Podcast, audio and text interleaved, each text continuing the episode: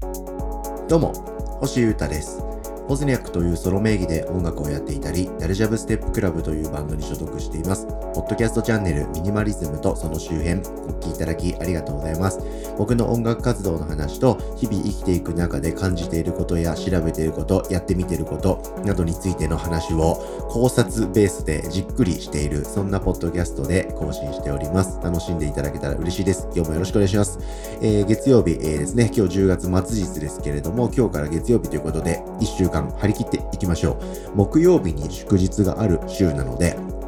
まあ、ビジネスマンの皆様も、ビジネスパーソンの皆様も、学生の皆様も、今週はもう余裕ですね。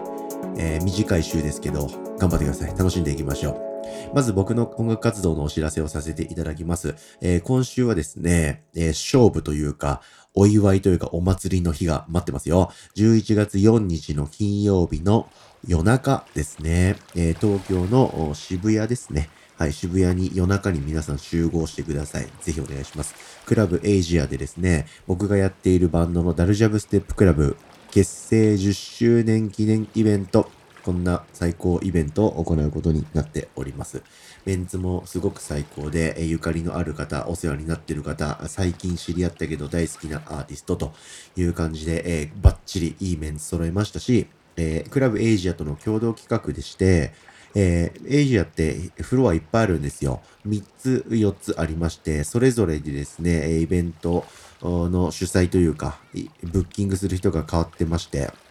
どこのフロア行っても激ヤバで面白いイベントと、音が鳴るという感じで、かなり楽しいイベントになると思いますので、ぜひぜひ SNS で詳細チェックしていただいて、11月4日深夜、顔写真付き身分証明書を持参の上、クラブエイジアでダルジャブ見に来てください。10周年をさすがにお祝いしに来てください。遊びましょう。お願いします。で、えー平日のですね、どこかで、えー3日祝日かなの夜にですね、え生配信のボブスレーラジオをやろうかなと思ってます。もしかしたら、えー明日の1日の火曜日になるかもしれないですけど、多分3日の木曜夜にやるはずですんで、こちらもチェックお願いします。さて、今日はですね、え前回のポッドキャストで喋ったですね、え SNS についての話をちょっと派生する形で、スマホの話をしようかなと思っております。はい、スマホのですね、え画面のレイアウトですね。まあ、アプリとかウィジェットとかの構成を皆さんどういう風に構築してますかと、そんなような話をしたいなと思ってます。今日はですね、まあ、精神的なところ、概念的なところというよりは、実用的な話をしたいと思ってますので、えー皆さんのですね、スマホ、えーライフから少しでもストレスが消えるような画面の構成の方法を、話を、僕のじゅパターンを共有して、えー暮らしにお役立ていただきたいなと思ってます。デジタルミニマリズムっていうことで、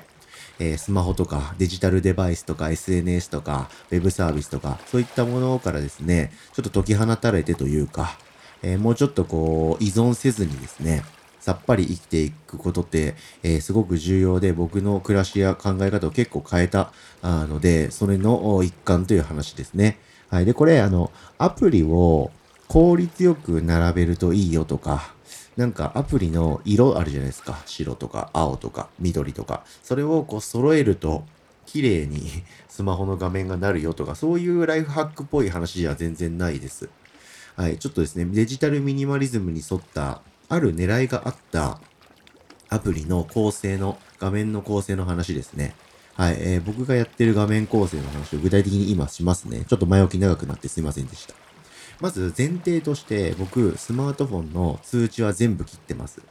なんか操作してると、ピロリンつって音が鳴るとか、色が鳴る、つくとか、あの、画面の上の方にその通知がヒュッて、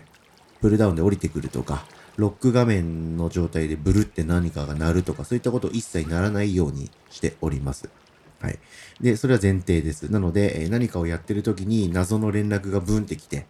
え謎の通知がブッと入ったり、画面を見てたら上の方に謎の画面のポップアップがふっと出てきて、それに釣られるってことがないように構成してます。僕は釣られちゃうんです。はい。バカなんで。釣られちゃうんで、えーそもそも釣られないように音が鳴ったり光が出たりしなくしているという感じです。その上でですね、えー僕、画面をですね、えーページごとに、こう、カテゴリーごと、あカテゴリーごとにページを分けています。で、そもそも論として、1ページ目にはですね、時計を置いてるだけで、何にもアプリを入れてないです。で、えー、どの画面、スマホのこうアプリを選ぶホーム画面をどこにスワイプしたとしても一番下に固定されてるアプリって4つとか3つとか1つとか設定できるじゃないですか。それはまず僕設定していて、えーえー、楽天ペイですね。まあ、ファイナンスのよく使うお金の即シュッて出すやつのアプリを置いてるのと、カレンダーと ToDo リストリマインダーみたいなアプリですね。はい。これはいつでもどこでもアクセスできるようにしてます。はい。その上で、トップの一番ホームのページは、えー、空白にしてます。で、空白だとできないので、えー、時間がポンって表示されるように、MD クロックっていうアプリをダウンロードして、それのウィジェットの機能を使って、時間がポンと24時間で出るようにしてます。で、なので、ホーム画面には何の情報も僕に飛んでこない感じですね。時間だけが出てるっていう感じです。で、僕はスマホはスリープなしにしてるので、基本的にデスクとかに置いておくときは、時計がポンって目に入る状態にしてます。もしくはオフにしてるっていう感じですね。で、その右のページに行くと、えー、えー、Spotify、えー、と各種デバイスの充電状況がわかるって画面のみにしてます。はい。で、その次のページは各種ナビを、はファイナンスって感じで、PayPay のアプリとか、楽天銀行とか、三菱 UFJ 銀行とかっていうアプリを出してて、あとはアラームですね。目覚まし。そして、えー、各種ナビ系ですね。Google マップと HELLO CYCLING っていう自転車のシェアのアプリと乗り換え案内のアプリをやってます。で、その次の右にスワイプすると、えー、ちょっと雑多な感じですね。 Dropbox とか、写真とか、えー、メモ帳とか、そういったもの、あとラジオとか、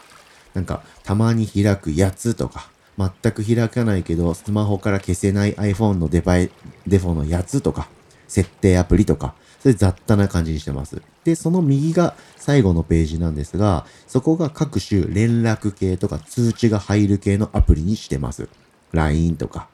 えー、Facebook メッセンジャー、Slack、Gmail、あと通販の管理ページとか、SMS とか電話とか、そういうのにしている感じですね。というようにですね、ページによって、えー、使う用途を変えていて、そして一番奥のページに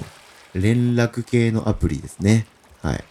とか通知が来ちゃうやつ。連絡が来たら、えー、例えば LINE が3件来てたら、LINE のアプリの横に3手出ますよね。はい。そういう風に通知と色とかで数字がアラートで出るやつ。これを一番遠くの右右右右ってスワイプしきったところに配置しております。はい。で、これがですね、特におすすめでして、えー、っていうのと僕がそれを何でやってるかっていうところを話そうと思っております。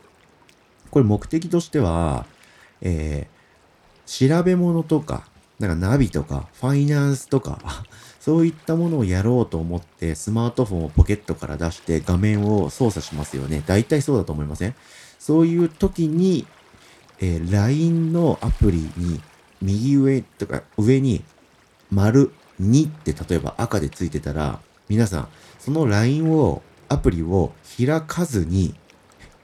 乗り換え案内とか Google マップやることできます、うん、天気を調べようと思ってスマホをポンって開いたんだけど、Facebook メッセンジャーで誰かからメッセージが来てるっぽいという赤い丸い数字があったら、それを気にせずに天気を調べ続けることってできますか？僕できないんですよ。あ、誰かから連絡来てる。なんだろうって思って、あ、そのアプリ開いちゃいません？で、で、多分ほとんどの人がそうだと思うんですけど、でそうすると、あ、連絡が来てるんだ。あ、これはすぐ反応しなきゃいけないわって言って反応しちゃうと。